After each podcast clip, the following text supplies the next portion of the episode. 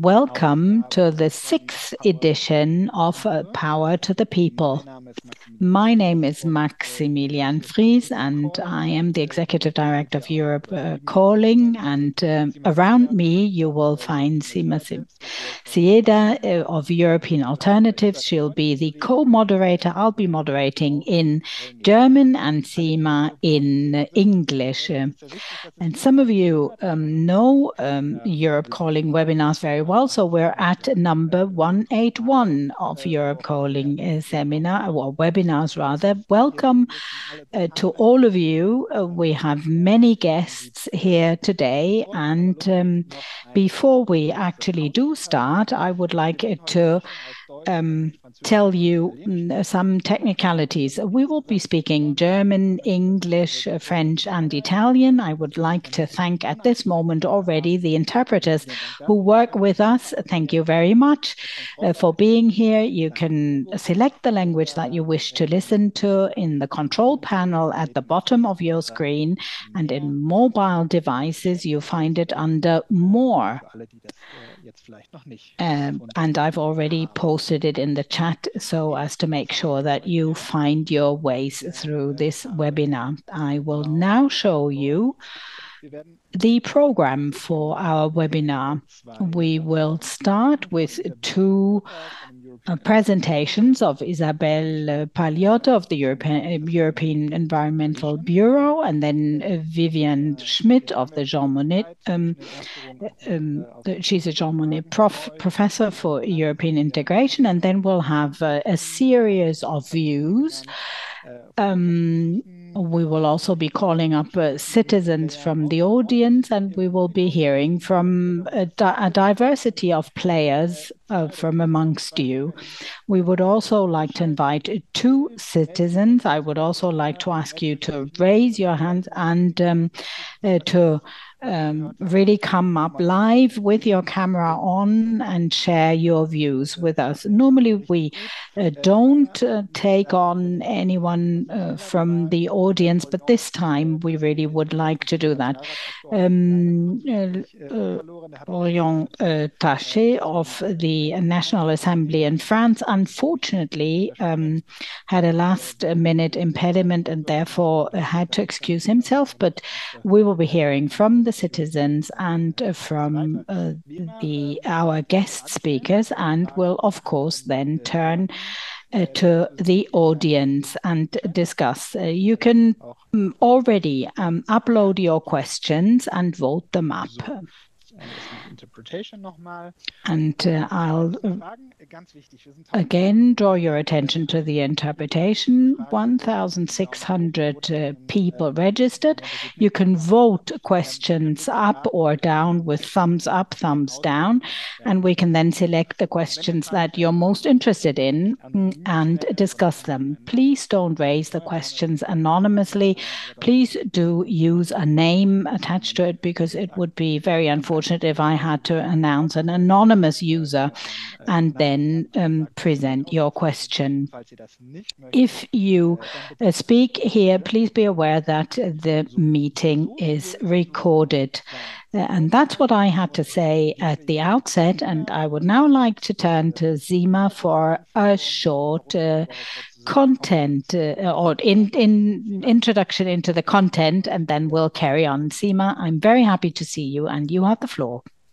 Thank you so much, Max. And wow, it's so exciting to see how many of you have joined us today. This is gonna be a really, really brilliant event, and I'm super super excited.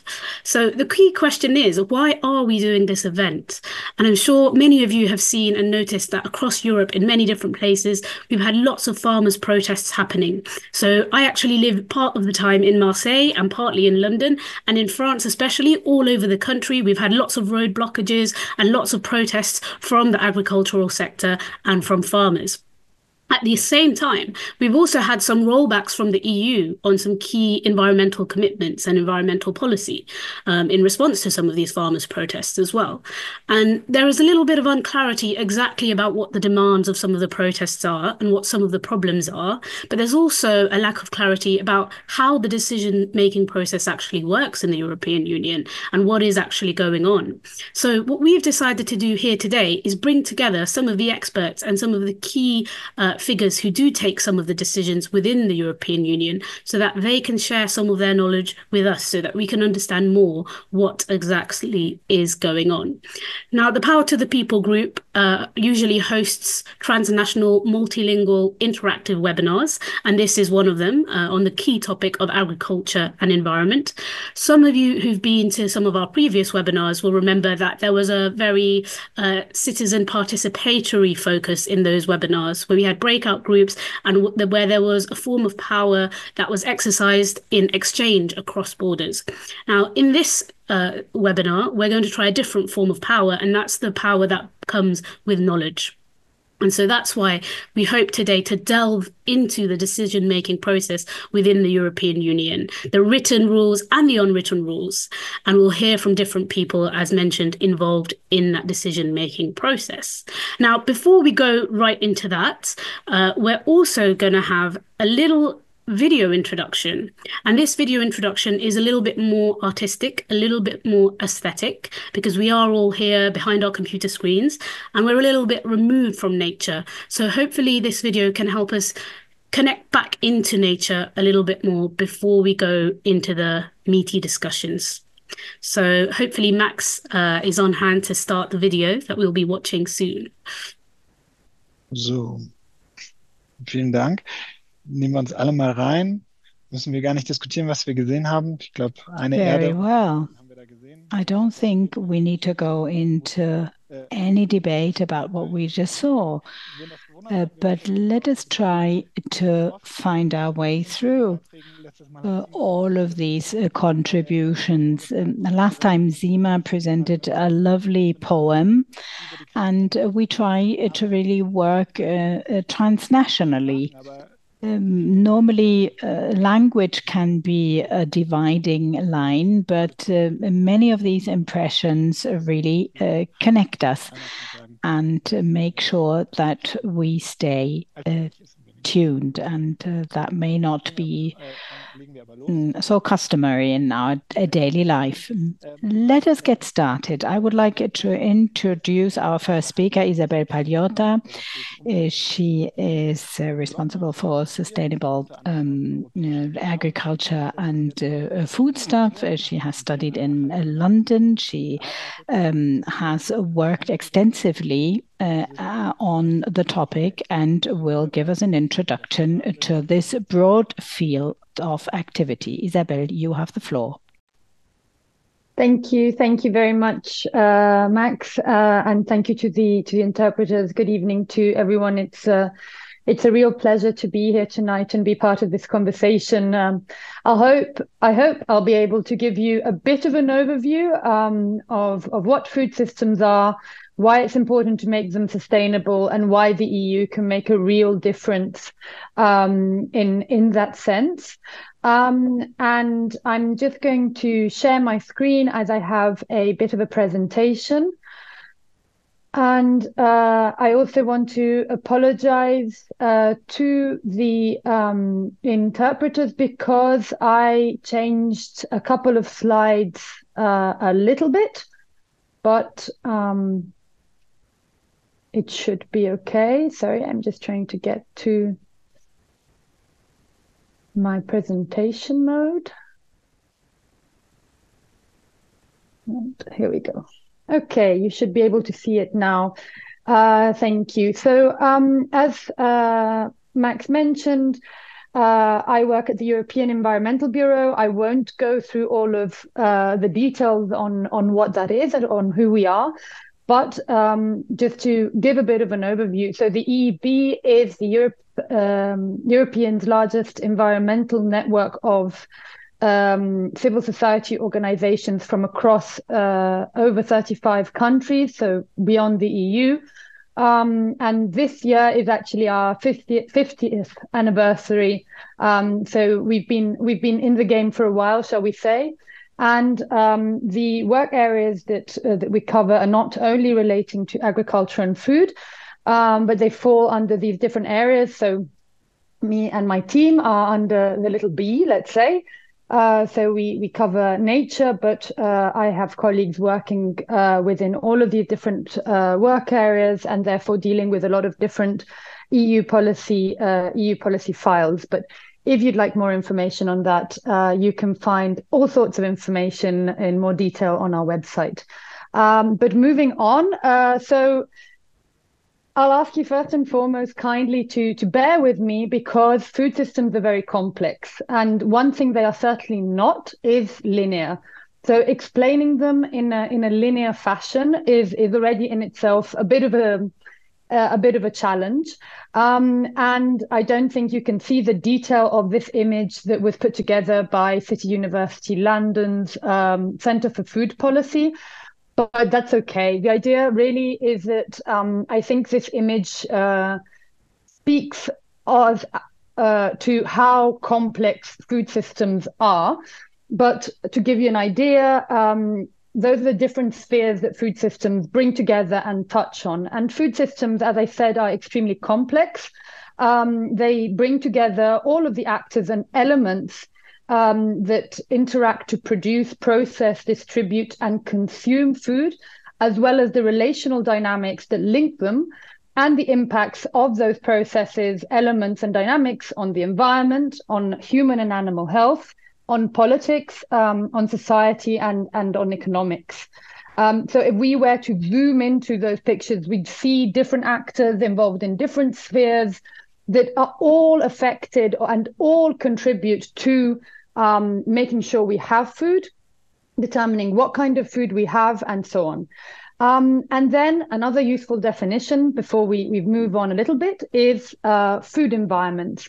And food environment is, is a very uh, useful concept for us all to be um, aware of because we are all consumers. And food environments are in extreme brief, extremely briefly, they are the interface between consumers and and the food system. You can see this image uh, as well as another one that I've used in this presentation uh, that is taken from a uh, report that goes in depth on what food environments are. Uh, and it was published uh, within the EU Food Policy Coalition a few years back. So I do um, encourage you to go and have a look at that if you really want to understand who decides what we eat, pretty much. Um, but food environments um, are in in tangible terms, let's say, all of those elements between us as consumers uh, and what we end up uh, eating, as well as how we end up eating it. Uh, and that means prices, adverts, labels, uh, different retail contexts, uh, such as how easy is it for, for us to access fresh food? How much do we pay for it? And so on and so forth. And all of us inevitably interact with all of these elements uh, when we um, make decisions uh, and, and on buying food and, and on consuming food. And all of these elements have a massive impact uh, on that, on the cho- on the food we choose to eat and how we choose to eat it. Um, so, where are we now? How do our food systems currently currently work? So, as I said, the food system is very complex. So, I will try and give a bird's eye view of the most defining features, but please do keep in mind that the reality of the food system is much more nuanced and complex. Um, and this is really an exercise in, in simplification in, in the best sense possible. So, let's start from the beginning. Um, farmers are on the street, they are indeed. Um, so, in the EU context, uh, farming and agriculture are governed by the Common Agricultural Policy, uh, also referred to as CAP. Um, and the CAP was the first common policy. So it's part of the very foundations of how our union works.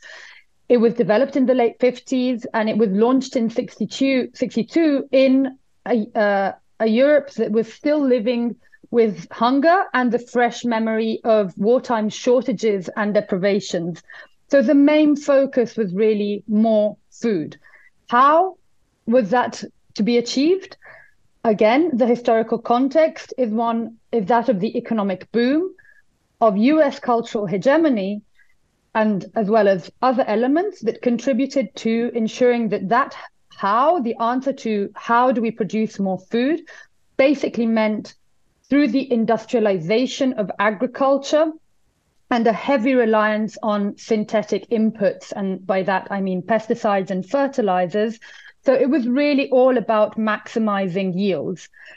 And very early on, um, and I, I mean really early on, already five, six years after the, the CAP was launched, um, already the founding father of the CAP himself realized, uh, along with many others, that the evidence was emerging that never ending growth through artificially maximized and um, yields and forced extraction of uh, nutritional value from natural systems is just not possible, as well as being um, very, very dangerous.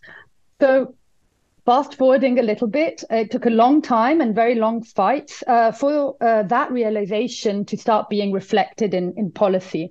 But starting from the late 70s and 80s, so the environmental policy and environmental thinking had started developing in in in in what was then the uh, EEC. Um, so a series of successive reforms since then have attempted to make our approach to agriculture through the CAP more sustainable. Now, unfortunately, those reforms have not really changed the overall functioning of the system um, although they have undoubtedly introduced uh, considerable improvements uh, in both environmental and social terms. So the current system really continues to encourage the production of more and more food for lower and lower prices. Uh, now, and we'll have a we'll unpack what lower prices actually means, but that's the kind of direction farmers are pushed into.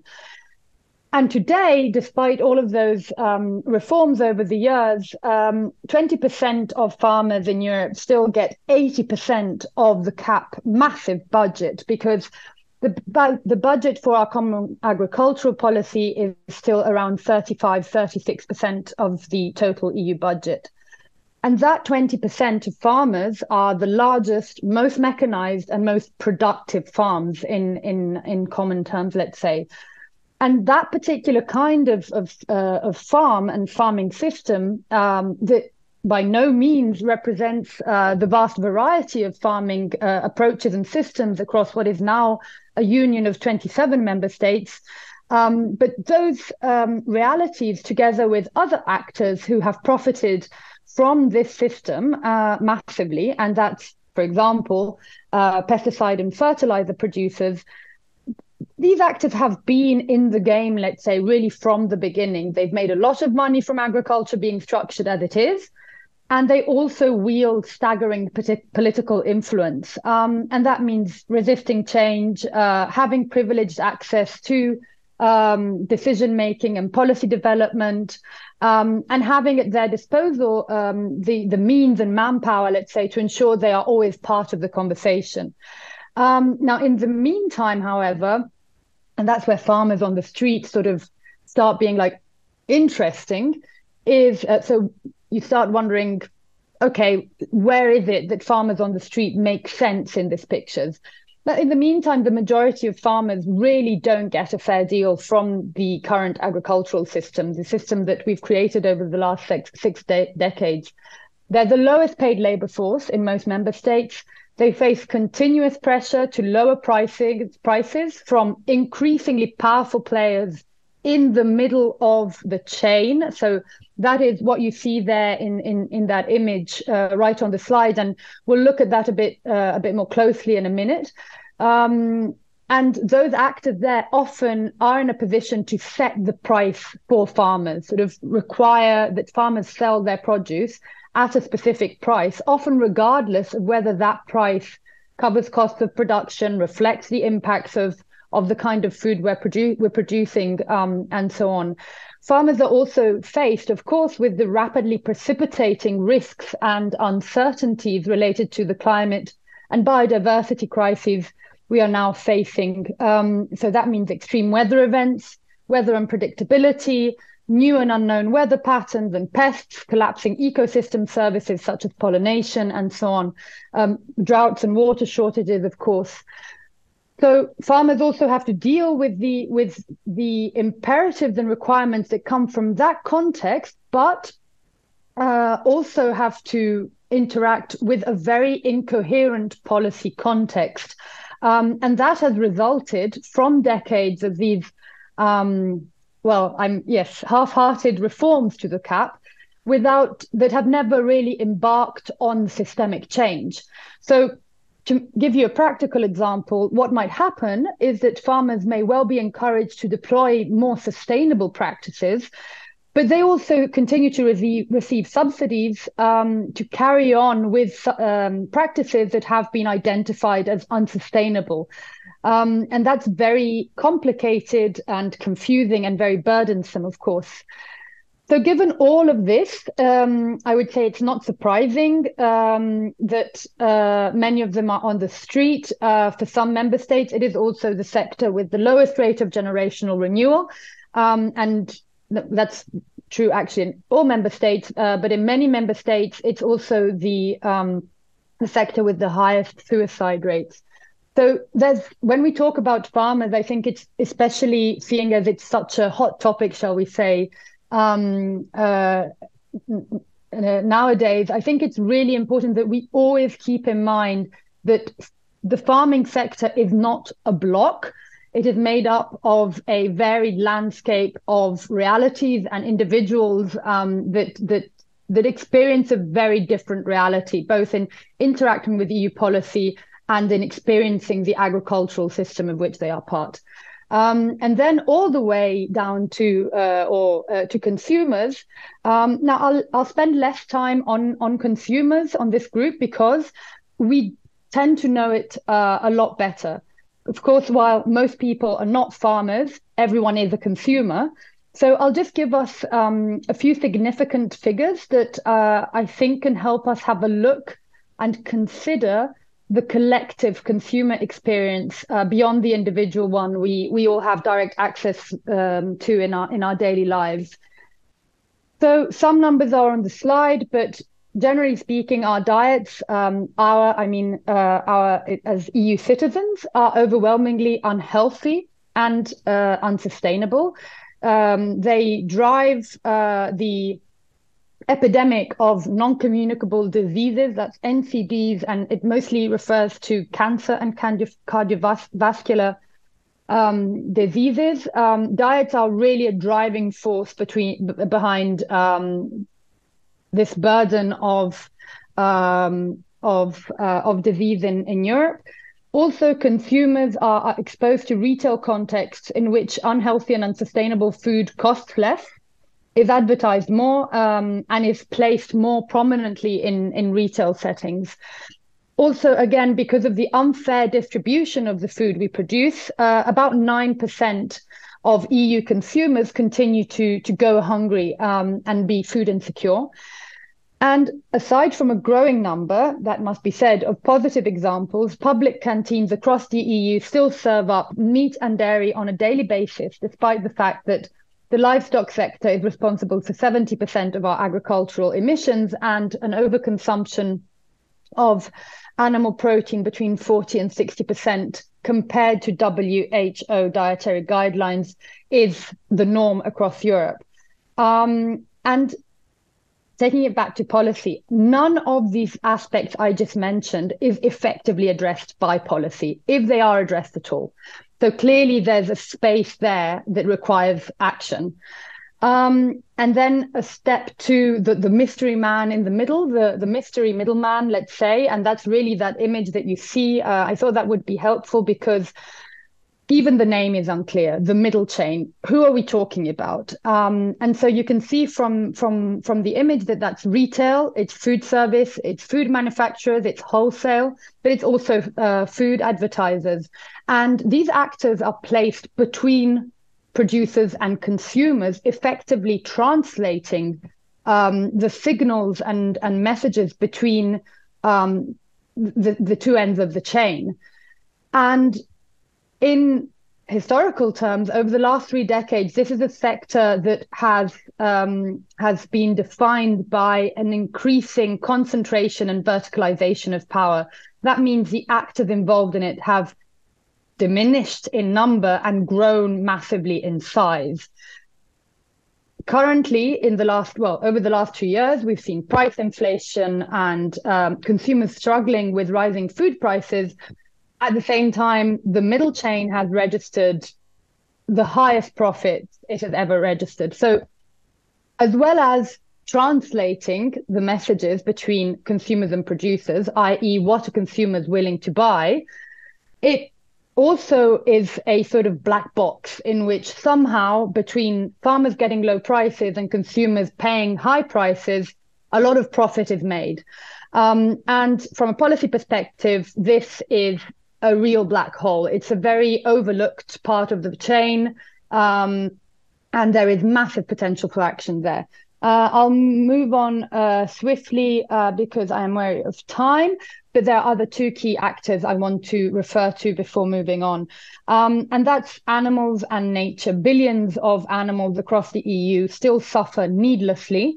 Um, and uh, actually, this commission, and I'm just about to talk about the policy side that relates to the food system, but one of the aspects uh, under the Farm to Fork strategy was the revision of the animal welfare legislation, i.e., addressing um, how that uh, uh, needless suffering um, much better because our current legislation dates back to 2004 uh, and has been clearly recognized as outdated and unscientific by the EU Court of Auditors itself. Um, but indeed, our food system, just uh, as it behaves with the rest uh, of the natural world, treats animals I'm of course generalizing uh, to a overarching trend, but as uh, means of production um, to be to be used as uh, as a sort of direct source of nutrition and little else. Whereas of course we know that animals are sentient beings uh, with their own rights and needs. Um, and then of course nature. In all of this food system, nature is the foundation. Um, and going back to what I was mentioning at the beginning, nature is the the one element, the one ex- existential element that um, was not taken into consideration in building a extractive linear agricultural system whereby we pull out nutrition from a system that is is is in itself not um, not uh, artificial or industrial, so simply doesn't work like this. Um, but um, this is uh, uh, I also thought of sharing this image because it shows why it's important to work on the food system in strictly environmental terms. Um, now you can see uh, maybe not the detail, but the, this image is very famous. This is uh, the representation of planetary boundaries, and quite intuitively, the warm colors uh, are the, the slices uh, for which we have gone well beyond um, the safe operating zone uh, we are in what is called the zone of uncertainty for those planetary boundaries. And food systems, agri food systems, play a massive part in determining um, a lot of those boundaries and, and the fact that we have pushed well beyond them.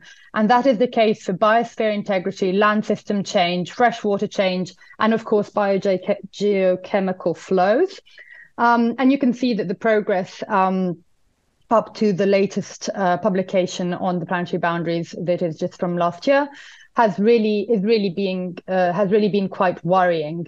Um, now, just before we move on to talk about food uh, policy, uh, what is a sustainable food system? Seeing as uh, it's a term that is thrown around a lot, um, there isn't a universally agreed upon definition of sustainable food system. But in my personal opinion, there are some basic elements of what a sustainable food system could be that uh, are just a question of of um, reason.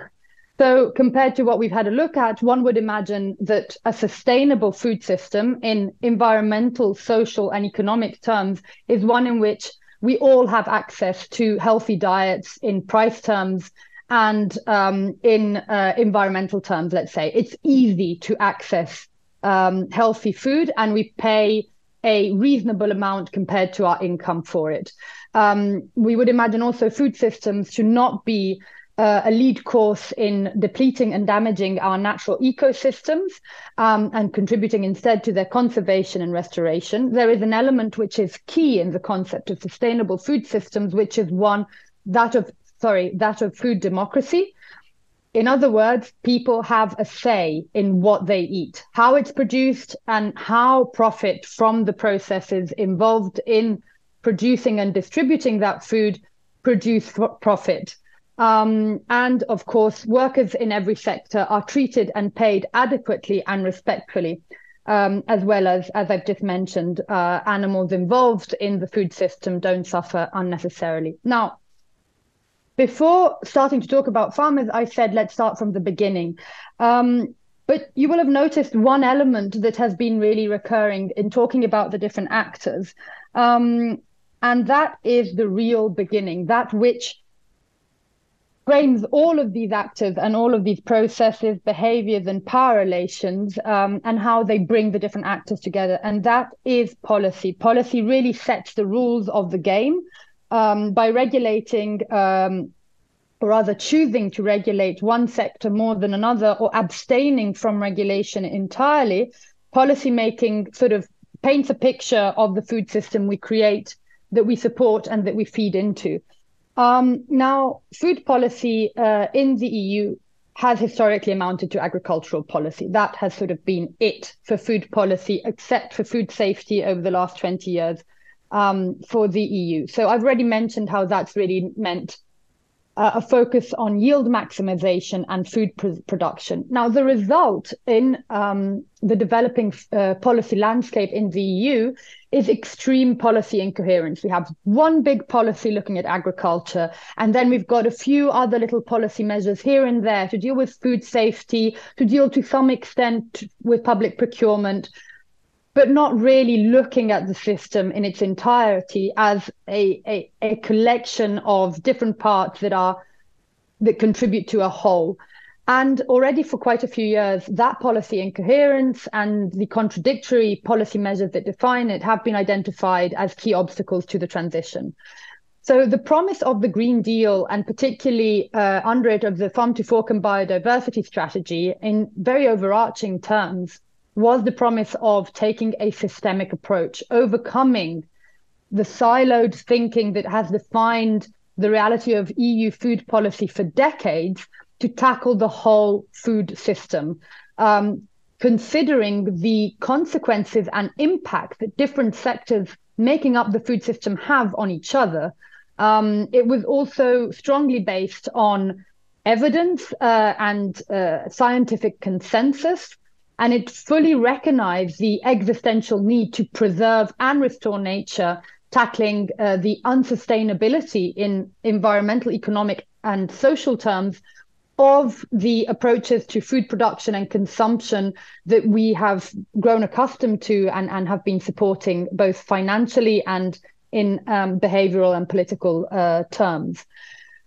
But uh, that was now nearly yeah, it was four years ago. Um, and actually, backlash against the Green Deal and the farm to fork strategy um, really started from day one. Um, and why why why is that um, and the reason for that uh, again in quite general terms is that um, systemic change by definition disrupts path dependency and power relations um, and it's very normal for that kind of change to encounter resistance. Um, in more operational terms, the commission, this commission effectively failed to adequately weave in the voices of all food system actors. And it was therefore too easy for vested interests, i.e., those actors that benefit and profit the current, from the current system, to instrumentalize the, the many geopolitical shocks um, of the past few, year, few years to resist that systemic change, that that greening transition uh, ambition, sorry, shall we say? Um, Isabel, so, yes, yes, Isabel, I'm coming right, to an end. Exactly. We're coming over. Last slide, yes. please. It's the last slide, I think. Um, so that is exactly the let's say the the end of it is so what do we need now? Uh, and we need to right that wrong. What do we need from the next commission is that dialogue uh, and that involvement of all different voices um, to build a strong consensus that can support that systemic transition that will be transformative. And that means citizen involvement um, uh, uh, for cross cutting support and streamlining action for a just transition to sustainable food systems, remembering that, of course, there is no food without farmers and uh, there are no farmers without nature. And sorry for going over time and thank you very much. zeitlich vielleicht, aber inhaltlich sicher nicht, Isabel. Das war ganz großartig. Yeah, you probably went over the time, but the content was hugely interesting. It was fascinating uh, to uh, see the correlations, and uh, I would like to thank you really very much for your presentation. Let me um, lead over to our second presenter. Uh, Isabel, what you've just said about uh, democracy and food democracy was highly interesting. And I think we will now learn something about um, the decision taking on the European level. And uh, our guest is uh, Professor Vivien Schmidt. It's very difficult to present her because she's done so much already. She's an institution herself in political science um, and uh, has researched the European project. Uh, she um, uh, served for a long time at the Boston University, uh, founded the Center for European um, uh, Science uh, there, and is a Jean Monnet Professor on European Integration. We look forward to your presentation. You have the floor. Well, thank you so much. Uh, delighted to be uh, online with uh, all of you this evening. I'm going to share my screen as well. Okay. Yeah, so what I'm going to be talking about, and is perfect to follow Isabel, because what I'd like to do as I discuss how uh, decision making um, or how democracy works in the EU in practice is I want to also talk about how you influence. Where are the points of influence in the EU? So the good news is that there are lots of ways to influence, to get into the EU and have influence. The bad news is that it's complicated and confusing. Um, so one needs to find the best points of entry. And what I'm going to do right now is try to talk about how to do that. Just one little aside. Um, if you were in the US, everyone knows what to do. You have to go to Washington, D.C. In the EU, in Europe, most people don't know. They assume that all you need to do is go to the national level. Uh, yes, you need to go to the national level, but that is only one small piece. I remember way back in 2005 telling French friends on the left who voted against the con- constitutional treaty um, because they wanted more democracy that they I asked them to promise me that they would then go to Brussels to make their case. I'm still waiting for many of them to go to Brussels. Um, because mainly the national level continues to be seen as the main focus. But now what we're going to do is turn to the EU and talk about the way in which decision making occurs. So there are three main institutional actors in the EU. And this is going to be a sort of a very simple. So, for those of you who are experts on the EU, recognize that this is a simple overview, but I hope it gives you the important ways of understanding um, what goes on. First, we have the Commission. This is basically the bureaucracy, the technocrats. They are appointed, they come from the member states. They are recommended by the member states. They're appointed by the Council with European parliamentary approval. There's the issue of the Commission president, who actually is appointed by the Council also with EP approval. But there had been a tacit understanding for the Juncker Commission, so not not not the von der Leyen Commission, that this would be more democratic by being the main candidate of the winning um, the winning party, uh, the Spitzen Spitzenkandidat, but that fell by the wayside last time um, with the appointment of von der Leyen. And the big question with these new parliamentary elections is Are they going to follow the Spitzenkandidat or not? In any case, importantly, the Commission sees itself as acting in the public interest and as representing overall EU interests. So when you come in as a commissioner from a member state, you still are seen as not representing a member state, but rather representing the Commission and all of the EU and needing to think in terms of the interests of all of the EU.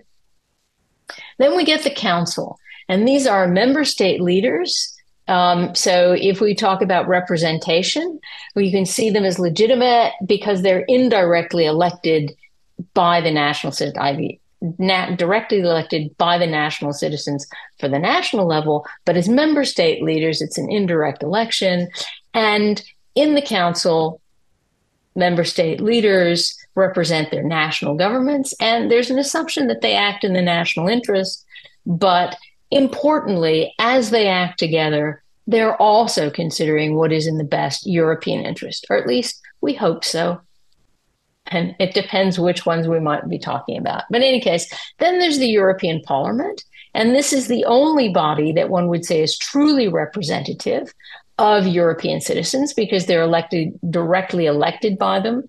But even here, there are issues because many European citizens don't even know, don't vote in the European elections, and they don't necessarily know who their representatives are.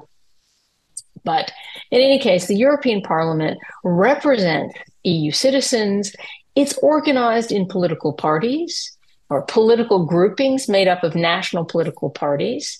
And it's seen to act mainly or used to mainly in the public interest, often because there are grand coalitions of member states.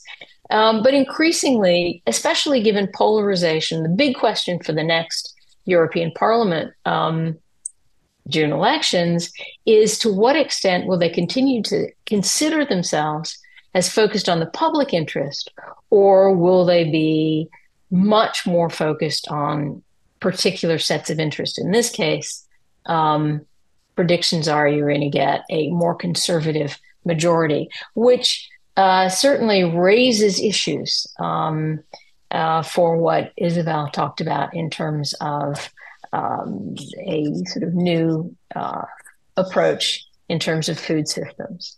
In any case, what about influence by the citizens?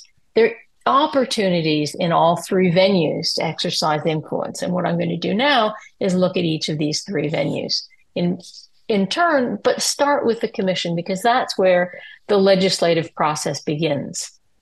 The commission has uh, legislative initiative uh, although it's true that the Council and the European Parliament can re- request legislative proposals by a simple majority.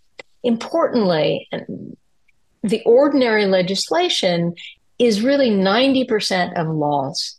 So we always hear about treaties, but these are actually pretty rare um, compared to uh, ordinary legislation, which is co decided by the by initiated by the Commission, co-decided by the Council and the European Parliament, as we'll get to in a minute. But importantly, of these 90%, 5% of laws that are ordinary legislation, 80% of the legislation is decided in the Commission. So this is where one wants to go, certainly at first. Um, and it may be that that 80% is boring stuff, but boring stuff is actually very important. So, what's the process of development? And here, you know, think about think about pyramids. Each direct each directorate general is a kind of pyramid with the commissioner uh, on the top, and at the bottom, junior civil servants. And it's these junior civil servants, interesting, which is very different from national um, bureaucracies. It's the junior civil servants that begin the process of developing a piece of legislation.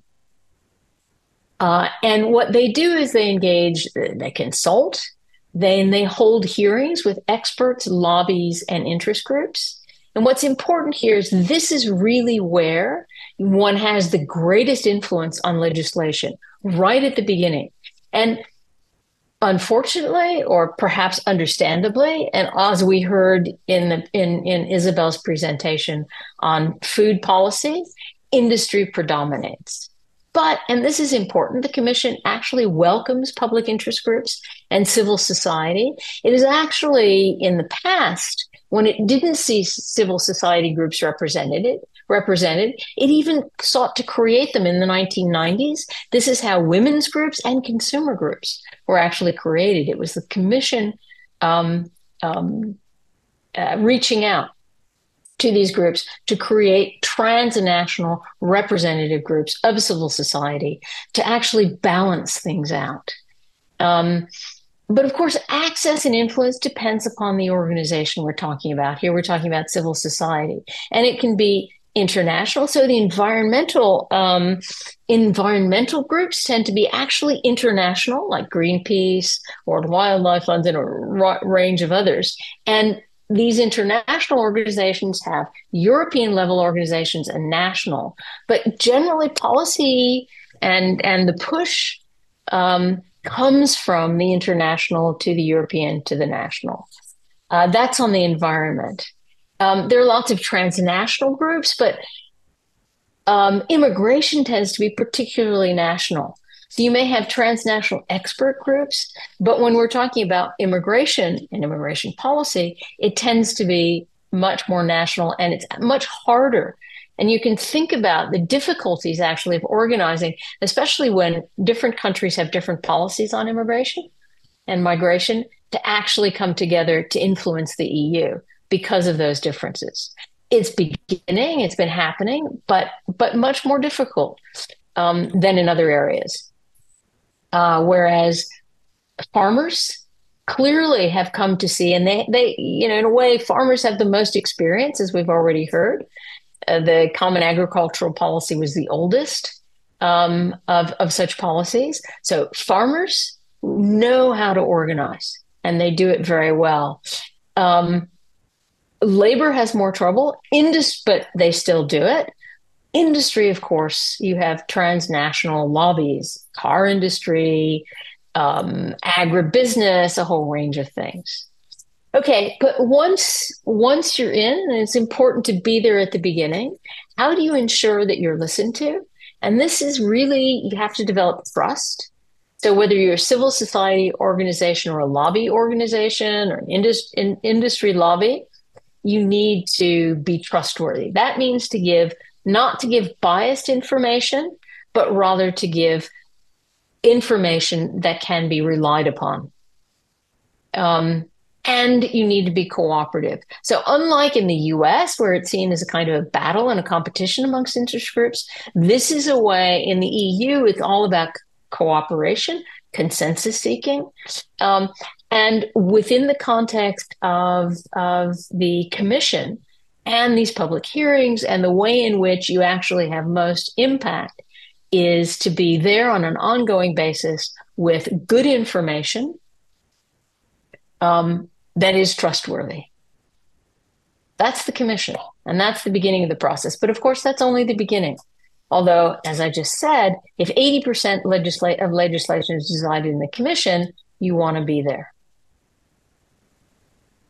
once you get the legislative proposal, of course, it goes to the College of Commissioners. So within the commission, um, uh, the the the commissioners of each of the DGs, um, the directorate generals, um, will all meet together. So that's another point. If you haven't been able to make a difference within uh, within the commission itself on the proposal. There's a way to also try to use other directorate generals uh, to have some influence. But of course, if you don't get your way in the commission, then you can go to the council. And I'll first talk about the council and then the commission, because these are also points of entry for influence. So in the council, and this is what's confusing. Everyone talks about the council, but it's really a lot of different councils. There's the European Council, which is made up of member state leaders, and they make the big decisions. They often have summits. That's what you hear about in the news. But the council is also the Council of Ministers or councils of ministers, because there are 10 configurations uh, in these councils um, that are also in some ways reflected in the commission, directorates general, but you have the general affairs council, you have economics and finance, agriculture and fisheries, you have employment, which is also social policy, the environment, justice and home affairs. And these are all different councils. And within each council, which is made up, so what you've got is the Council of Ministers, when they meet, is the ministers of the various ministries involved in these different areas. And they meet on a regular basis. Some meet more often than others. Um, so, boggles the mind 100 working groups with experts in the council. So, when the commission sends a proposal, it goes straight to these different working groups, the most um, the the most relevant ones, and experts are brought in and uh, once the working group has dealt with the, the commission proposal, it's then sent to the Coreper, the Committee on Permanent Representation. So it's member state representatives, and they're generally ambassadors to the EU. And they also look, they go back to the national capitals and say, do we like this? Do we not like this? Um, and let's say they agree. Uh, they then send it to the Council of Ministers, from the working group. And remember, one important thing is the council, European Council, Council work meet in secret. So you don't know. There are no transcripts. They don't take notes. Um, the vote is by qualified majority voting uh, for most of these on most areas.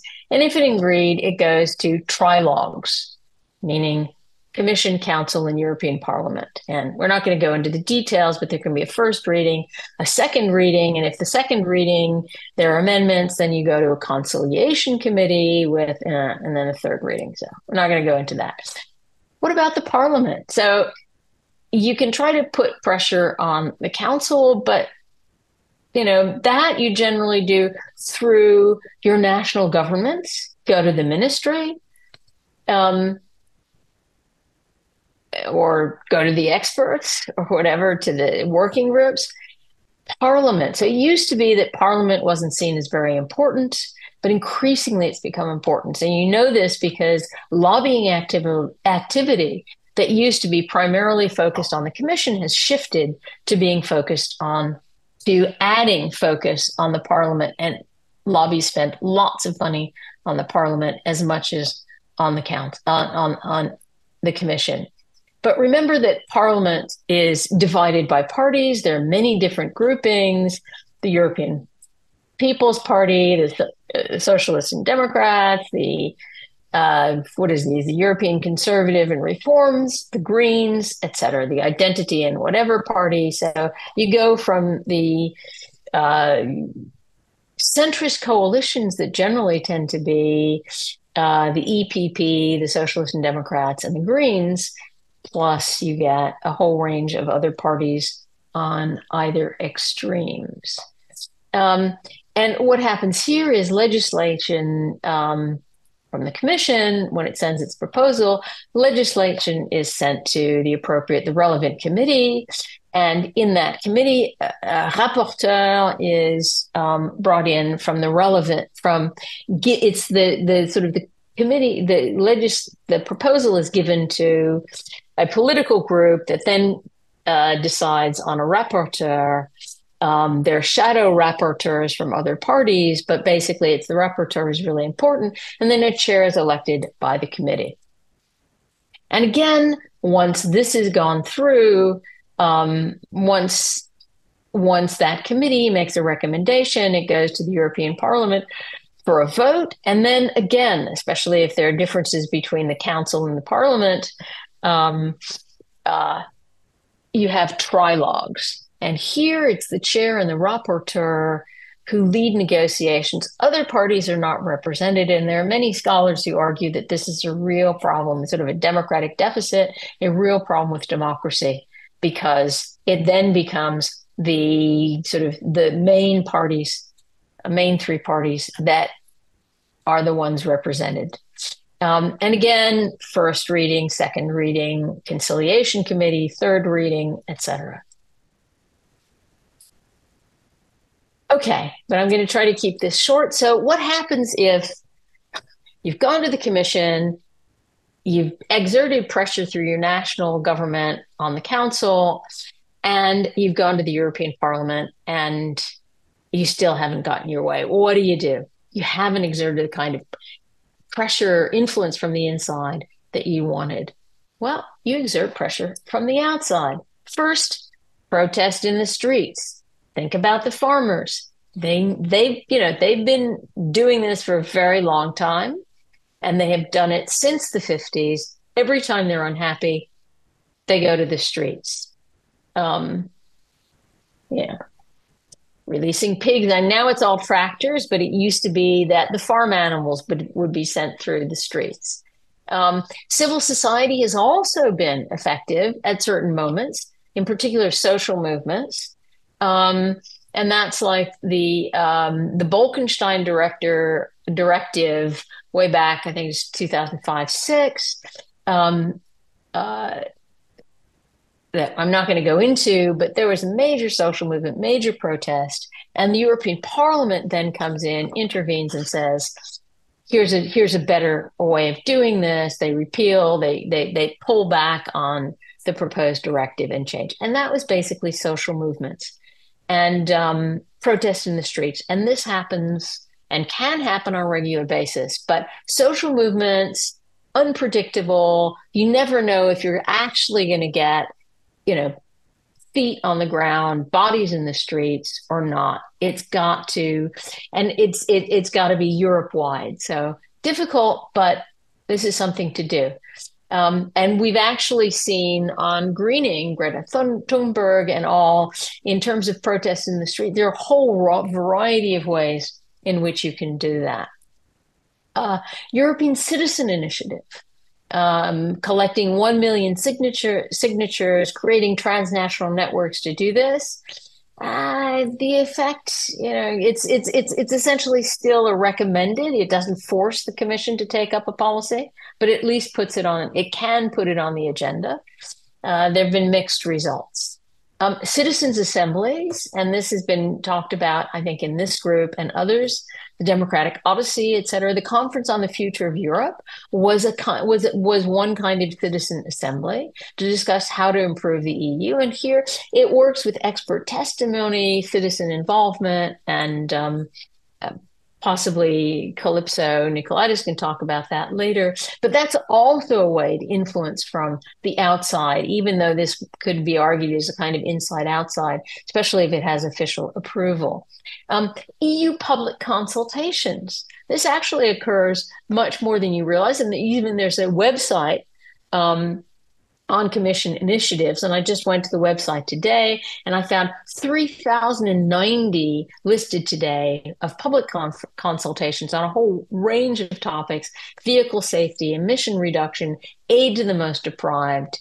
Um, so think about that as another way of influencing. And of course, media events which also can take us back to social movements. But how do you affect, how do you get the traditional media to report on these issues. Social media, social media is a very good way also of of getting issues on the agenda, um, and of course this national, but also EU. So that's it. I've tried to keep it relatively short, just to give you a sense of the ways in which one can influence um, EU legislation from the inside, as well as exert pressure from the outside. And in a way, both probably are useful. You want to get the issues, you want to get uh, people's awareness of the issues. And often that can happen from the outside. But actually, in order to effect change, to actually get that legislation, you need to be inside. You need to go inside. And what often happens actually is you have protests and you have action from the outside, social movements, but the commission and actually, the parliament often reaches out to bring those groups that have made gr- the greatest impression onto the inside. And then it becomes a question of making sure you continue to be on the inside. So I'll stop there. Thanks.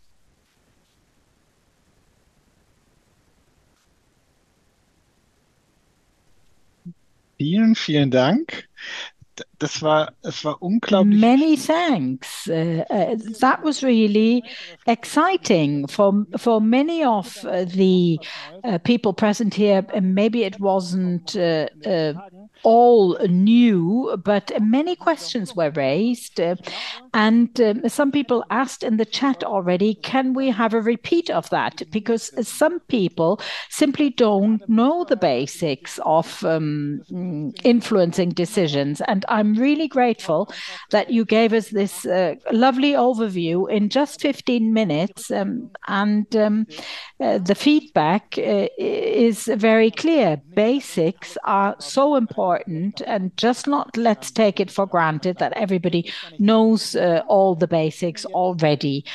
Uh, so thank you very much, and we'll now uh, go to the second part, and I'll pass over to Sima. Thank you so much, Max. So now the second part of this webinar is about inviting our different stakeholders, different people in the decision making process to come forward and tell us a bit about their role in the decision making process. And that includes an extremely important group of, people, citizens and residents of the EU themselves. So if any of you who's here today in the audience is interested uh, about interested to come forward and tell us a bit about how you feel as a citizen in the decision making process, that would be really great. And just raise your hand using the Zoom functionality and be ready to have your camera switched on because um, it's really important that we can uh, see you properly when you give your contribution. So, in this uh, stakeholder round, we've invited a few different um, experts and decision makers to give their viewpoints on the decision making process in the EU. We also invited members of the EU Commission, the EU Council, and MPs, but not everyone could make it. So, the first person that we'd like to call up is a citizen. And what we'd like you to tell us is what was your role in the decision making process? And this these questions also apply to all of the stakeholders. So, it, what was your institution's role? If you were in the agriculture or the nature decisions, um, what what was that process like? Um, or if you're more of a citizen or you were involved in civil society lobbying and protests and advocacy, uh, what was that role like? And what's your view and concrete experience within the decision making process? And as well as this, did you feel that you had the power to change something? And what would you keep and what would you change about the decision making process? So, quite a few different questions and angles about decision making in the EU.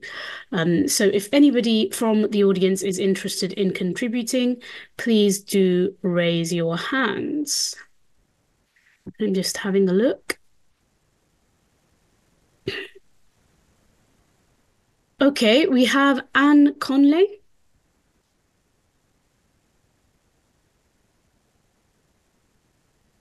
I think Max will um, make you a co-panelist so you can speak to the rest of the webinar, Anne Conley. Yeah, and Anne declined uh, uh, the upgrade, so choose a different one. Uh, Nicole von Wensierski.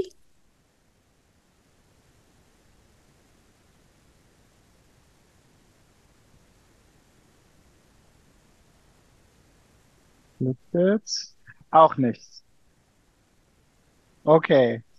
So. No, unfortunately not. In that case, we will try one more. I will try Andrea.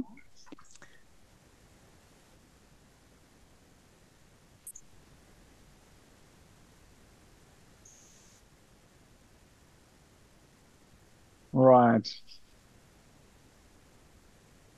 Okay. So doesn't work. So we go to wir machen Plan B. Sima. okay, Plan B, Sima. Perhaps um, uh, towards the end, someone might be ready uh, to speak. So do uh, keep that option open if you're in the audience and you want to speak. So our next contribution is going to come from Bernd Schmitz, who is a farmer and a managing director of the Working Group for Peasant Agriculture in Germany. Over to you, Bernd.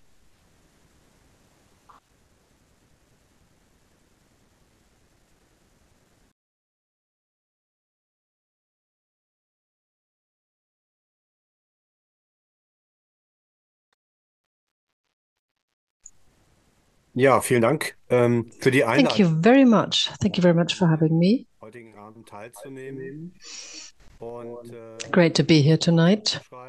Ähm, And just to explain in a few words, our ABL, our working group for peasant farming, Verbandes La Via is part of La Via Campesina, a global association where the German faction. für die kleinen und mittleren Betriebe And what we do is we advocate for the small and the medium sized uh, agricultural enterprises so that they're actually heard in politics. Because as we heard before, we had two fantastic keynotes. Äh, sehr gut beschrieben It's really great to hear them and very great to Mm-hmm. follow how the system works and how the processes need to be looked at. And it was fascinating to hear where influence can be exerted or an input can be given. Entscheidungsfindungen äh, hier heute Das mal beschreiben zu können. fact that we can actually describe, that we can ähm, talk about decision making tonight is a great thing. Äh, vorhin gehört haben, dass es auch im landwirtschaftlichen Bereich Well, we heard that in the field of agriculture, in that sector, it was about maximizing yield, so a maximum of goods to be produced. And today, we need to discuss other aspects climate, ecology, ähm, haben wir eine veränderte Schwerpunktsetzung. and that's why we ähm, need a different Wir sehen das focus. eben in der angesprochenen äh, And that's what we also see in the farm to fork idea, as you touched upon, and it's basically fading into the background, ähm, as I should say. Ähm, wollte ich das bei hier an einem Beispiel But let me give you an äh, example. Darstellen, denn es gibt in der With this example, I should like to illustrate things with the new CAP, the Common Agricultural uh, äh, Policy. im Hintergrund sehen Sie eine There are new options. hier, wo Tiere In the background, you can see a green field. We have our animals grazing there. als ABL uns einsetzen wollen, And this is something that we, as an association of peasant farmers, uh, fight for. We need such a regulation for pasture grazing. The numbers are declining, but it is so important for biodiversity to have animals in the fields and also for the climate, for the carbon capture on grassland, but also for animals. It's just the, it's your optimum bovine um, farming if they can feed on grassland. So if we insist on an environmentally friendly regulation that is more pasture feeding, this should have very good benefits. But of course, it's cheaper to have the animals in the animal house, in the stable, but it's not good for the animals. We want more pastures, we want more grassland feeding and grazing. We turned to the federal level, to Berlin, with our demand and just to see um, the relevant ministry, the competent ministry, um, what can be done to this end. So if we manage to bring about a decision and that there will be an option that our federal level will put its weight behind that demand. Um. Something specific about Germany needs to be mentioned here. We have another hurdle that is a commission made up of the federal state. We've got 16 federal states in Germany, so they have to agree. So we need to get everybody on board, but those federal states have different governments. We need to convince them as well. It's not just a federal level. And once we made that, nämlich mit einem Änderungsantrag it's not done yet because then it takes an amendment to be carried to Brussels. Parlament einen Änderungsantrag nach Brüssel, denn im ähm, So it's a parliament that will need to put forward an amendment because in the CAP strategic plan worden ist, müssen set forth for the ongoing uh, CAP, ist was eingefügt. modifications need to be done because a new element is added. So having said this, the already programmed CAP is the basis. It's a basis for us to look at how and where we can bring in changes. And it's been described uh, pretty well. That's the basis for any Betriebs agricultural uh, any agricultural farm. For any financial support. So we have this way to go. It's a very long way, it's pretty stony, and it's hard to succeed. And as we were just told, as you touched upon the protests by farmers, that many uh, farms are in very dire straits, they're in a difficult situation. And we also must call on them to bring about changes.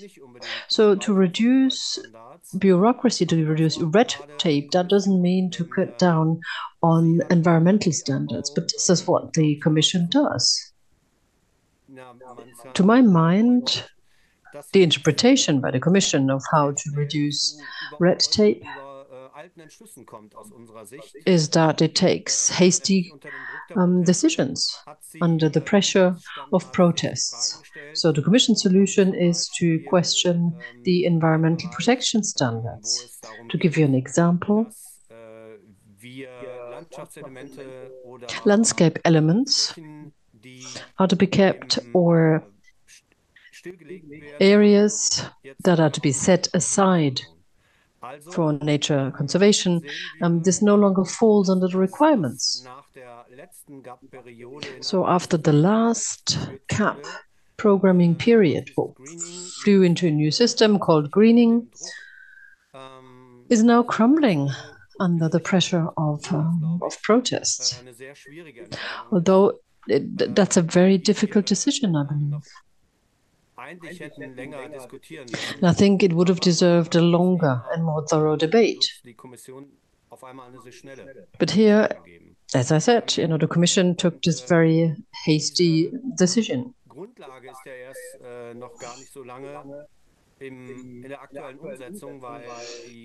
Now, this basis is not being implemented uh, for a very long while.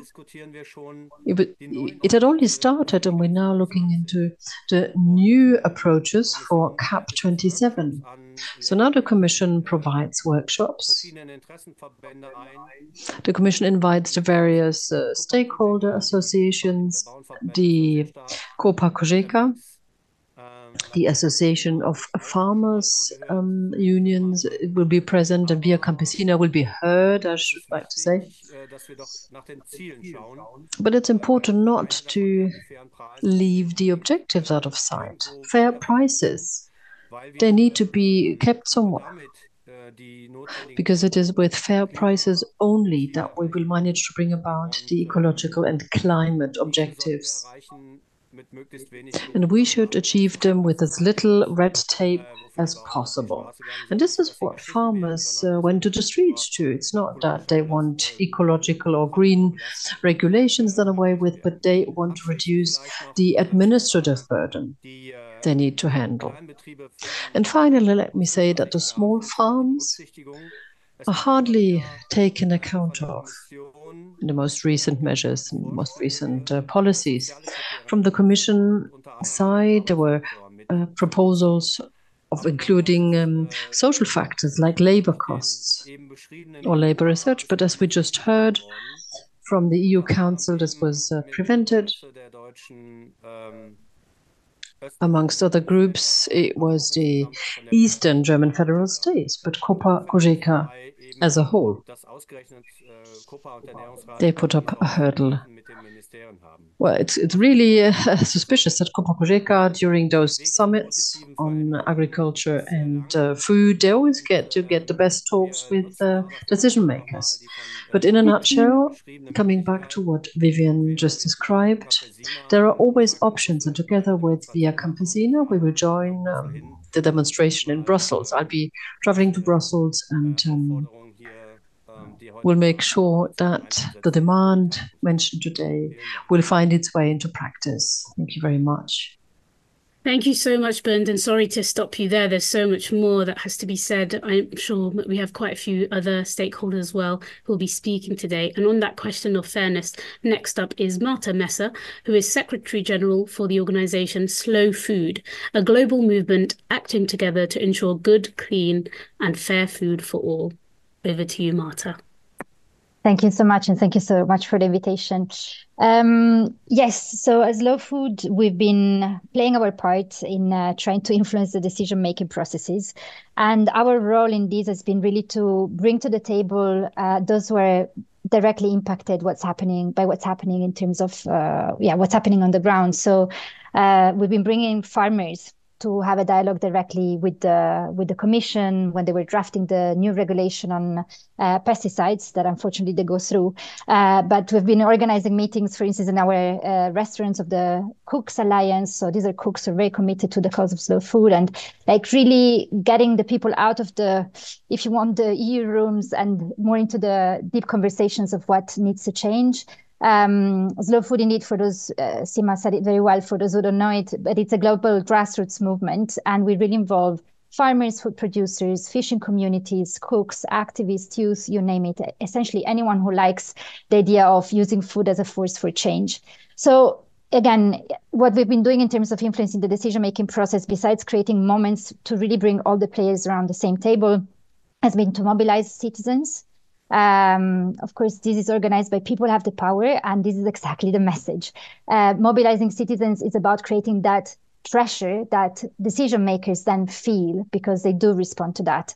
And in order to do so, we've been working, of course, closely with um, in collaboration, in synergy with other civil society organizations like EEB and Isabel, um, and uh, other organizations, for instance, uh, uh, United in the Food Policy Coalition or in the Good Food, Good Farming uh, coalition, which is about, again, mobilizing citizens.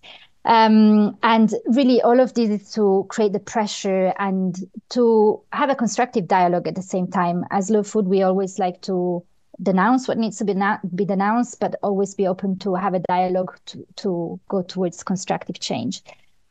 In terms of our view and concrete experience in the process, um, it can be frustrating uh, for all, all those of you who've been following indeed what's been happening with the Green Deal and the Farm to Fork. Uh, it is hard to work very hard and also do some very successful things like we mobilize citizens also in the European Citizens Initiative on uh, two uh, European Citizens Initiatives, one on uh, pesticides and one on animal welfare. And by the way, European citizens initiatives are official tools for citizens to propose EU regulation. So we were like, okay, let's do that to uh, mobilize. Um, and then you see that change is not happening. Um, even though we have the data on our side, uh, Isabel showed the uh, planetary boundaries, slide images. Uh, even though the data is there, we still didn't manage to make the progress in terms of policy. But we also have a lot of hope because, again, the lucky thing of working for Slow Food and being in the Slow Food movement is that we work with activists on the ground who are very passionate and they do amazing things on the ground to really change the food systems in very immediate ways at the local level. Did we have the power to do something? Yes, um, with some caveats. Uh, meaning it's a very crowded environment. We heard about all the big players being in the game. Media is playing a huge role and the way they've been depicting farmers against the environment has been extremely detrimental and false. Um, and yes, it is a tough environment to be in, but we need to be there. We need to be together and we need to be loud. And what would we keep? The drive, the passion of all these people who have been really like working hard to influence policies. Uh, what we would change is certainly the space for democratic debates. It's too small, it's not uh, representative enough. And we would also definitely change the media mechanism. The way media works, uh, almost, uh, you know, you pay, you get published. It's not what media is about. This is not journalism, and it's really skewing also the public opinion. Um, so an encouragement just for all of you is uh, do not give up. Uh, there is much we can do as citizens. We have the agency. We vote with our fork every single day, every time we choose our food. And I'm just gonna, um, I don't know if you see what I put in the chat, but I'm just gonna share here two links. One is about a concrete, uh, a concrete invitation to organize something around the European elections coming up in June. Organize, we're organizing together with Good Food, Good Farming thank you so much. And uh, yeah, let's keep going together. Thank you so much, Marta. Definitely going to keep my eye on that um, campaign that you've posted in the chat. Our next speaker is Ingeborg Niestroy from the Research Institute for Sustainability in Potsdam. Ingeborg is also a project coordinator of the Real Deal project on citizen participation for the European Green Deal. Over to you, Ingeborg. Thank you, Sima. Sima? Can you hear me? Sima? Does it work? Ingeborg, I'm very sorry. Entschuldigung. Ich muss leider reingehen, weil Kalypso muss in muss I have to intervene because Kalypso needs us, needs to leave us very very shortly and unfortunately we have to give the first the floor first but uh, I, I, think it's better that way so we are flexible no problem um, well thank you Max uh, but um, I hate to take the floor from Ingeborg and we work very beautifully together let me just take a couple of minutes uh, to say to maybe pause this right this moment as to what we've heard. You know, we we are all here because something started really in Germany, and it started with domestic politics. You know, there was really an un very great anger because of a sense in Germany that the burden of adjustment, because some billion of euros couldn't be spent, you know, the burden was not fairly distributed. And a, a lot of this story is about that, that our societies have to adjust with all the challenges that Isabel and Marta and Bernd spoke about, and that not everyone is asked to adjust in the same way. And Isabel was very clear that the, the bad news is that structurally in Europe, big farmers benefit so much more from the billions that are spent by the EU budget um, than the small farmers or the kind of um, uh, farmers that Bernd was telling us about. Now, the good news is that there's a counterforce. There has been the Green Deal, and Ingeborg is going to tell us much more about that. Um, there has been the Farm to Fork program. And there has been um, indeed the Commission organizing panels to discuss food waste in Europe, and there's been rules about that. So, you know, we think, well, you know, maybe there's hope. The EU is doing something, is changing its policies. But then, thirdly, there is, we heard the bad news that there has been a lot of backlash by vested interest against these changes. Because when you change policies, somebody is going to suffer, somebody is going to have to pay some cost. And especially at a time when we have war, we have energy costs, all of these things, it's very easy to galvanize people against change. So, what we're asking in this webinar really is well, what will it take to create a fairer system for all? Um, and this is where Vivien came in and, and just let me summarize really in two points what we heard from her is that, you know, it, what is the problem? You have this complex system with member states sitting around tables, the commission helping them craft policies, and the parliament representing people um, directly. The problem is twofold. One is that, and wh why is it so hard to change? One is that there are so called veto players because even though the member states uh, don't vote by unanimity, big states can stop change. And sometimes France, Germany, but also Poland will veto, will say, no, no, no, we, we don't want to, we can't afford to make a certain part of our, not just, not so much farmer community unhappy, but um, agribusiness, uh, big distributors, etc. Um, that's the member state, but also in the European Parliament and Isabel spoke about that. Yeah, there are many in the parliament, and there might be more after these elections who also veto. No, you don't want change for all the reasons we know. Why? In why are there veto players? That's the second problem. Is that they're captured by special interests. So they have the power of veto, and and they veto on behalf of certain interests, middlemen, retail, retail food distributors, all of these. So we have this double problem. So the the and let me finish on that. Then what do we do in the face of this. So we have this really complex, cumbersome inside access, which Vivien talked about. But you've got to be in the game really to do that well. And of course, different parties, different groups do that. And you can take part in political parties, in the trade unions, in organized groups that actually know how to access these institutions. But the hope is with Power to the People and with our great you know, project, the Democratic Odyssey, that indeed, as Marta just said, um, the EU will create spaces for more democratic debate, not just because, oh, it's nice to talk together, but it's because if we create spaces where civil societies can debate, the hard choices can become more transparent, more visible. And this is why we call for a permanent citizen assembly in Europe. And many of you on this webinar have heard us discuss this before. That is the idea that citizens who are chosen randomly but represent society will debate for months on end certain questions very visibly in the public sphere. And because it will be a permanent assembly, we won't wait for such politician, such commissioner to want to call on them. They will have to call on them. It will be part of our political um, landscape. And this is where the whole question of farming and nature comes in, because there's such difficult trade-offs and Bernd already was discussing them Isabel was discussing them you know you ask farmers to cultivate less for nature's sake, but what happens with their revenues? Well, it depends if they're big or small. So you have all sorts of cleavages. They're not easy conversation. You can't always be polite about them, but it's better if they're made in the open with citizens.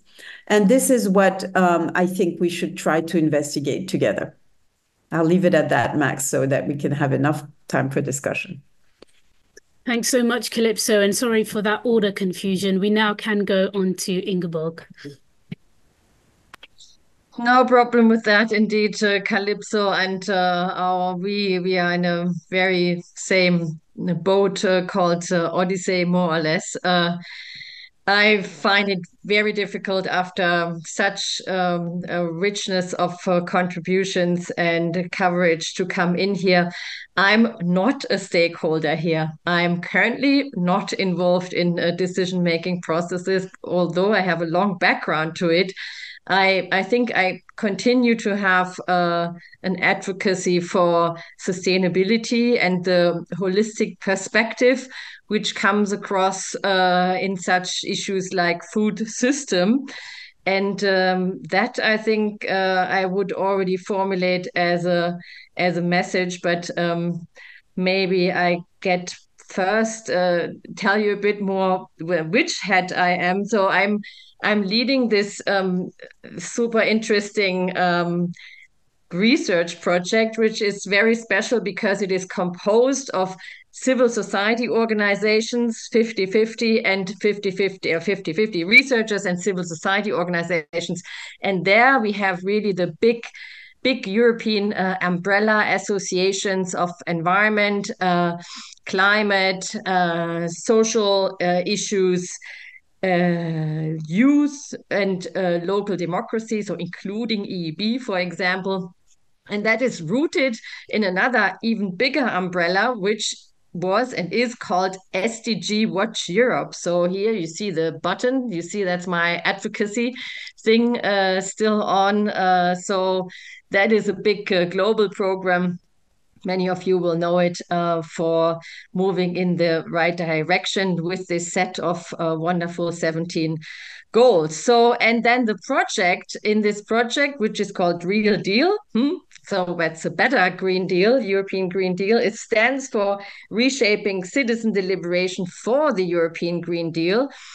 And we bring actually the sustainability community, environment and beyond, environment and social and others, uh, together with the democracy community. So everybody is in principle inspired by um, moving into this uh, direction.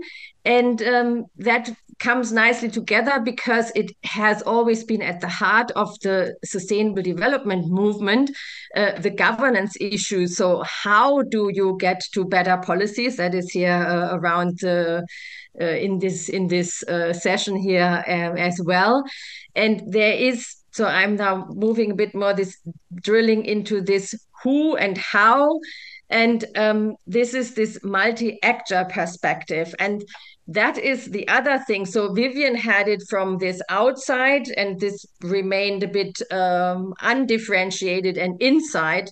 So we when you look at the outside and inside together that is then kind of whole of government as we say. So within the government you have to get to more coherence and then um, the whole of society that has always been clear. Governments cannot bring this about alone. So there has been this notion of uh, participation and engagement always in the sustainability movement.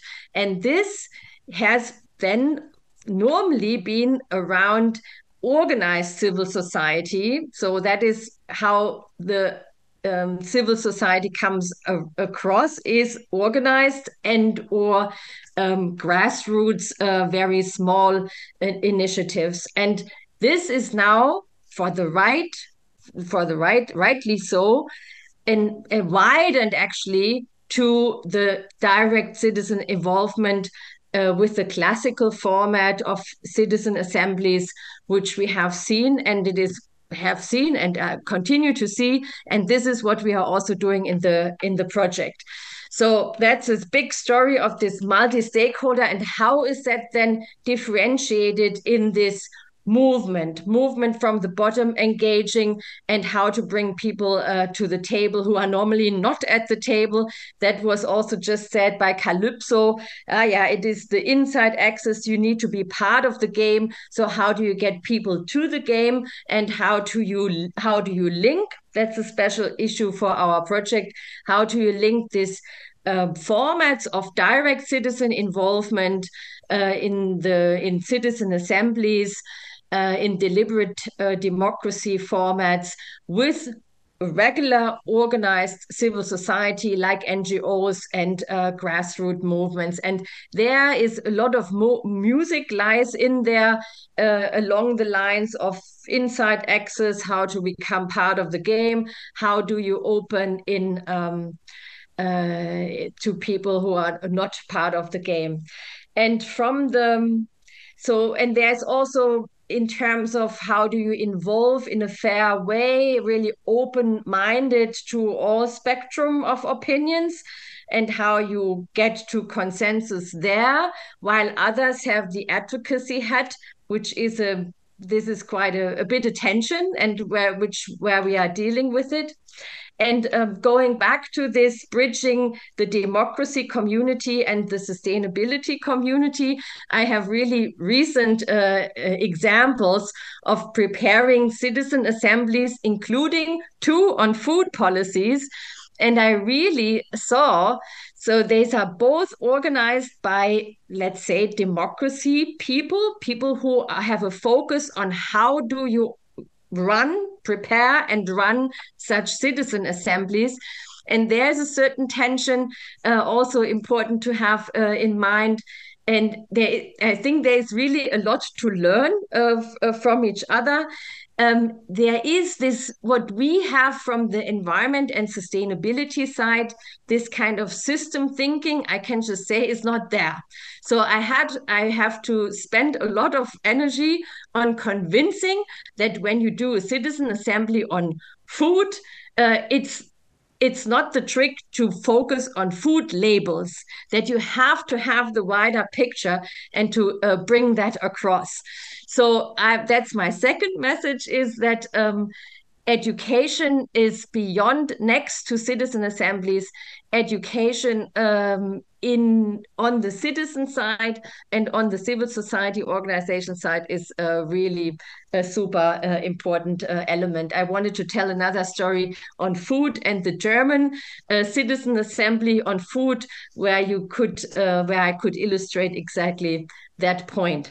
And on the policy side, I was very um, I would love to hear more from Bernd about this 20, 80% questions of this uh, had been uh, a lot in the chat. I see I should stop and I will, and there have been so many questions. Thank you. Thank you so much. We're sadly running out of time, but I wish we could have more time for everyone to speak more because there's so much interesting information that's being shared today. Our next speaker is MEP Jutta Paulus from the Greens in Germany. She is one of the most prominent and effective MEPs in the field of climate, nature, and the environment, lead negotiating, among other things, the nature restoration law and the methane regulation. For this, among other things, she was nominated as Member of Parliament of the Year. Over to you, Jutta.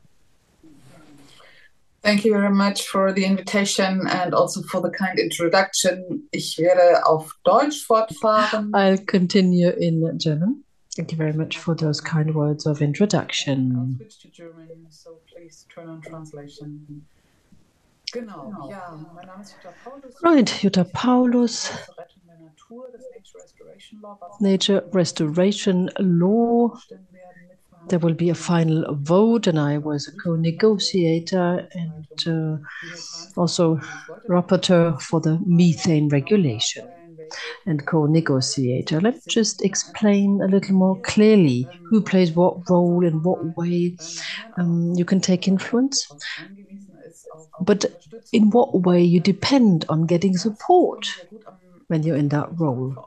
Now, with the methane regulation, I think it becomes very clear it's a very technical law. It's about um, detection limits and uh, repair uh, limits, etc., on the various devices used for measuring. So I have some background knowledge by now, but you just really need to be able to rely on sound input. Now, being a rapporteur, in that position, I think I've had, you know, the means to add some uh, flesh to the bone of that regulation.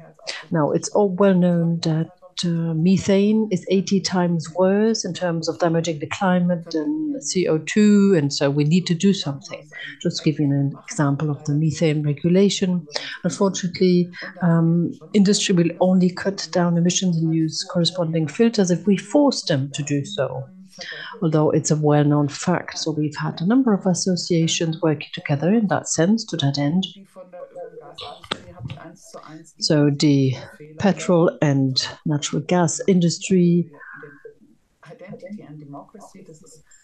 from identity and uh, the and the AFD and others, Olega Nord, they uh, intervened. So the political right. So yes, these groups, these factions exert great influence, and they go to great length to interfere to protect their industry. Looking at the uh, reporting of the Spiegel news magazine, I think they have uh, two two and a half reporters or experts in Brussels, and they need to cover all um, aspects, all political areas, and this is next to impossible. And this means that there's um, unfortunately some fake news, that there are mistakes in their news reporting. And a problem I actually didn't reckon with, it quite shocked me, is that slides like Isabel showed at the beginning, like the planetary boundaries, this should be available to a broad public. And but if you come up with slides like that, people tend to not believe you. I'm convinced that some think they know better and they have uh, reasonable doubt, but others just just they just don't believe it. They just refuse to believe that, be it because of their political preferences or priorities or perhaps they have uh, their own morals and ethics. So basically, there's nothing wrong. You know, if somebody goes to great lengths to achieve something, this is okay. But if we work based on different scientific facts, we're not getting anywhere. And this is a major problem when it comes to biodiversity, when it comes to climate research. Let me put it this way um, there are no longer that many doubts. I think um, it's become clear and everybody understood what happens when species die out. So when I speak or when I negotiate, um, I simply explain that uh, most of our ecosystems are not protected in a very bad state, and then the mm, law on the restoration of nature, nature, I just explained that uh, 20% of the landscape, be it soil or lakes, for example, are not to be stopped using, but they are taken out of agricultural production to have it restored, to restore biodiversity. So if you just uh, mow a pasture four times a year, not more often, then that will provide for more diversity and it can still be used. But this law has been under pressure right from the start, from the agricultural lobby, and I think there's been so much fake news and the wrong messages were uh, repeated to a point that people actually believed it. So because of the union this and that measure was um, scrapped. That's what it didn't say. But you know, it's just repetition of untruths. People will end up believing them at some point. And this is a real issue, I think. This is a problem. Um, this is something our democracy suffers from. Also linked to the media. And, uh, you know, there are certain narratives that are spread partly from groups that have a lot of funds you know, they have a lot of uh, means to influence things financially. Speaking from a German perspective, I got the impression that the law on the um, renovation of buildings, the Heating Act, so-called Heating Act, has basically been clashed against the wall. And the main actors it's basically a large fund uh, with large shares of fossil fuels in their portfolio. So there's no proof really, but it, it's possible. So this is something we need to look at more closely. What needs to be made more transparent when we look at the influence exerted by, by lobby groups is to make sure that the officials, the, the German Farmers Association, but also the European Copa Cogeca's Association. They, at the same time, might be uh, CEOs or might be in the supervisory board of um, companies in the food industry, for example. So they might well be in the Farmers Association or in Copa Cogeca, the European uh, Farmers Association. This can't go together. So they don't actually represent farmers in a good way, having their stake in other companies. And this is why I believe we need a lot more transparency in this uh, process, in this system, who's interlinked with whom. This plays a major role in what we hear from these actors, these players. Thank you so much, Jutta. Um, that was really, really uh, interesting intervention and very important points that you raised. And they link very much to the questions that our audience have also asked. So what I'm going to do now is uh, just share some of the questions that we've had from the audience, and then we'll move um, back to our different speakers to give you all a chance to respond to some of the questions. So the first question is from Maike, who says, why is the European Farmers Organization, COPA COGECA, the only interest group allowed to have a say in the Council of Agriculture Ministers? Even though COPA COGECA mainly represents large landowners and agricultural groups, the failed subsidy policy is mainly due to this. Also on this topic is a question from Roger who says, what can be done to reduce and counterbalance the farmer lobby in Brussels. Most farmers, at least in Germany, realize a decent income, quite often above average. Nevertheless, they complain all the time and fight for reduction of necessary environmental regulation. That's one perspective from the audience. The second question is from Christian. It's on uh, the food chain, and Christian says supermarket chains are drivers for low prices paid to farmers. At the same time, many households do their shopping at these chains and want to benefit from low food prices. How can this dilemma be overcome if incomes of many households remain low? That's from Christian. And the final question is from Zoe, which is How can we prevent right wing extremists from mingling with the very justified demonstrations because of the farmers' protests? So that's about preventing right wing extremists entering into the farmers' protests, which are more justified from Zoe. So I'm going to go back to our speakers, and I'd like to invite Isabel to maybe come back and respond to some of these questions. Yes. Uh, thank you, Sima. Uh, yes, I'll uh, I'll keep it short as much as I can, although some of, I mean, they're very uh, relevant and broad questions.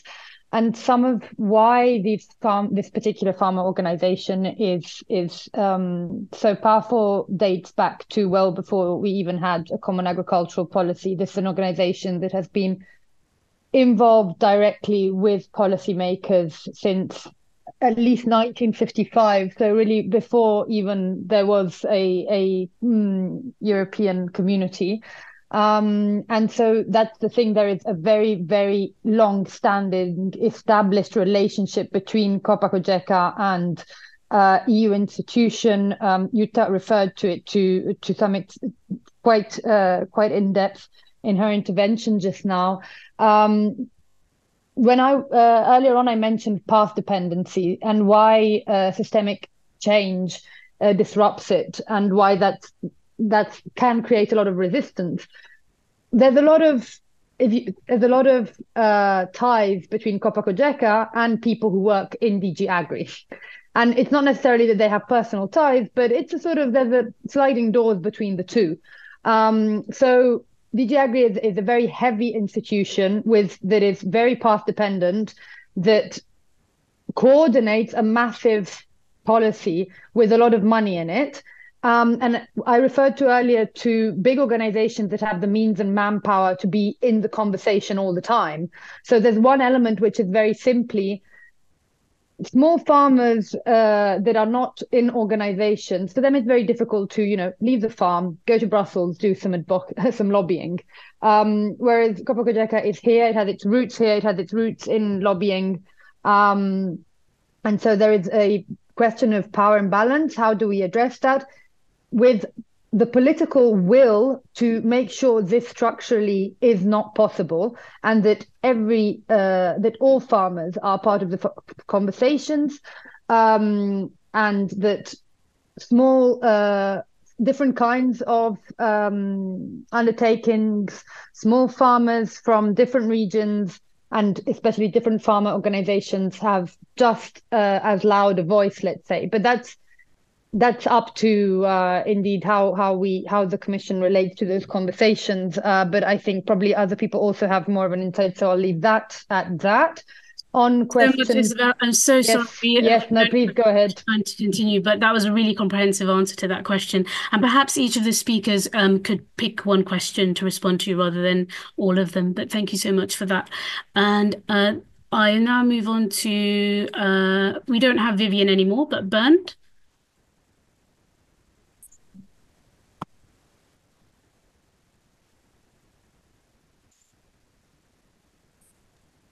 So, ähm, ich glaube, eine wichtige Anmerkung. Yes, thank you. One thing we heard was very important the question why do farmers uh, go take to the streets and why do they protest although they have a solid earning um, why do they not just accept the administrative burden that they need to carry well one thing that is left aside in the discussion is the fact that it's actually quite diverse when it comes to income. Just looking at Germany, are huge differences. So most farms would be of a size that is way below 20 to 30 uh, euros of uh, operating profits. And there's the whole family working on that farm. And the result is 20 to 30,000 euros. So we have an average, this may well be, so the large farms would earn a lot under the given situations and, and requirements and uh, payments, and that there's some smaller farms that would need more support. And actually, those are the farms most likely that achieve the objectives that we are to achieve. And this is actually quite absurd. So the Farmers Association has actually pulled in those farms as well, those companies, and used them for, for other interests. So I, I see this quite critically. So in the end, we have the Commission's decision to lower the social standards and the environmental standards, or to do away with them altogether. So there's great differences in farm incomes. Most uh, farms do not earn enough, and this is something that we need to insist on. This is what we're going to do in Brussels on Monday. That what we have to achieve our climate and uh, environmental protection objectives are not who has most hectares. Thank you, Bernd. And next I go over to Marta. Two minutes. Yeah, very briefly on the second question on the supermarkets and the prices that uh, uh, consumers pay. Um, again, there is a bigger question there. The supermarkets are making big wins. They claim they're making big losses. Uh, but long story short, the farmers are not getting the biggest cut out of what we pay when we do groceries. The problem is, again, um, the whole subsidy systems as well, because at the moment we are paying a, uh, like a, a, higher price for products that are produced in a sustainable way. See, for instance, organic products. And it's totally, it doesn't make any sense. We should be able all to afford very high quality products. So quality is really about nourishing ourselves, respecting the planet, respecting the animals, respecting people. So it's a problem again of the policies being a bit upside down in terms of where the money has been going. It's been going into quantity, into payments per hectare, and Isabel has explained very well what has, that has led to. Um, so there is certainly like in the in the work that we've been doing indeed together on food environment there is there are concrete recommendations on making sure that farmers are paid correctly and consumers pay a fair price. A lot of that has to do with shortening the supply chain and creating much closer connections, which then has a whole lot of ripple down effects also in terms of raising awareness towards farmers and towards consumers of what food uh, is about. Brilliant. Thank you so much, Marta. Uh, Ingeborg? Yes, I also wanted to take the supermarket question, which is uh, closer to what I'm uh, currently dealing with, which is the citizens. So, indeed, I also wanted to say what Marta said with the subsidy system. That why does why does 80% of the money go to 20% of the farmers and not to those the band is representing. We have to break this uh, lobby power. And uh, again, I know we have tried it for many times in the GAP reforms, but we have to do this again. And maybe this comes will work better with the, the from the bottom. And with we definitely need more trans transparency as Jutta said exactly about these uh, linkages and um, uh, the whole uh, system. And um, at the same time people that was the dilemma raised in this question they go and buy this food and they and it, this is because it is in the supermarket chains, but it is also because they buy the wrong stuff. I mean, they buy the unhealthy stuff, they buy the buy the processed food. So a healthy diet is possible right now, even if you go to um, organic uh, uh, products. The, on my grocery bill, veggies is the cheapest stuff even if i buy um so if anyway let's not go into that. So that is affordable has become more affordable has to become more affordable. And for that we need more education awareness raising about the individual health and the planetary health, which is maybe a very nice concept for this uh, food area, and even the link to rural development, what uh, Bernd also said, including um, the meadows uh, behind him. And citizen assemblies is a really good tool, but um, we have to be go a bit beyond. This alone doesn't do the trick. Now I come with my German uh, citizen assembly on food. They just were on the were blind on the eye. They did not uh, put on their agenda the consumption issue. They did not talk about food consumption just because they excluded it. So we have to be there also a bit smarter to uh, to get uh, people in in confront themselves uh, confronting with that. So education, um, uh, transparency with more uh, citizen participation, indeed. Thank you so much, Ingeborg. And now over to Jutta. Yeah, thank you very much. Um, I'm giving everyone extra hours or extra minutes at least. I'm very sorry. Um, and so I will be brief and try to delve a bit into that right wing extremist issue. I think one thing that was, let's say, disappointing for me is that um, I had expected more, let's say, resistance by the farming community against those who are trying to hijack these protests. I would have wished that um, more farmers. I know it's. Well, I'm not. I'm not saying everyone. Blah blah blah. But let's say I would have hoped that a, a much larger amount of farmers would have told those that came with um, um, gallows, gallows, um, or with with really extremist speech to tell them go away. This is not what we're here for. And um, I was very disappointed that the, the group of those who said, oh, okay, I don't care, um, the more the merrier, um, that group, in my opinion, was far too large. So um, I think the self responsibility of the protesters has to become much, much better. Um, I hope that it will it will become better after some research um, came out about a very yeah, I will not delve into the, the second run, say so to speak. But I think what we also need to keep in mind, those people were educated mostly in the 70s or 80s when environment was like, oh, let's talk about something else. So their mindset was built at a time where no one was really surprised that the Rhine was running a different color every day, or that um, lead would be coming out of um, out of the car's exhaust pipes, and um, so this kind of attitude was forming for their education. And even though now we have greening and eco schemes, which could be much better, but never mind, um, there is still this well, it's nature is abundant and always there, and um, we are not even able to destroy it because nature is so strong.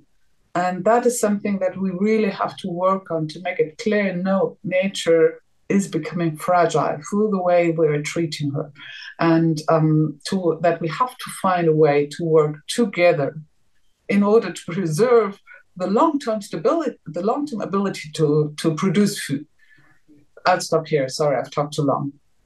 Thank you so much, Jutta. And on that note, it is past nine o'clock, so we are due to finish. But we had so many rich and diverse contributions today that were all so important. And we've learned so much, not least that the farming community itself is extremely diverse and that we need to find a way that we don't pitch the interests of consumers and farmers against each other and against the environment and find a solution that does work for everyone and that one of the key elements there is these high supermarket profits and that um, middle part of the supply chain um, that we have to think about as well, as well as more democratic ways to reform from citizens' assemblies to citizens' initiatives to protests and changing the lobbying system.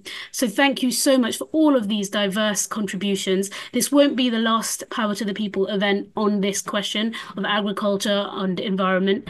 We'll definitely have another one in the future. Thank you so much to everybody who's attended today. A huge thank you to our interpreters who've been working really, really hard to make this a multi multilingual webinar. And a huge thank you to everyone who's been involved in the background putting this together. Thank you so much. Lovely to see you all and hope to see you again soon.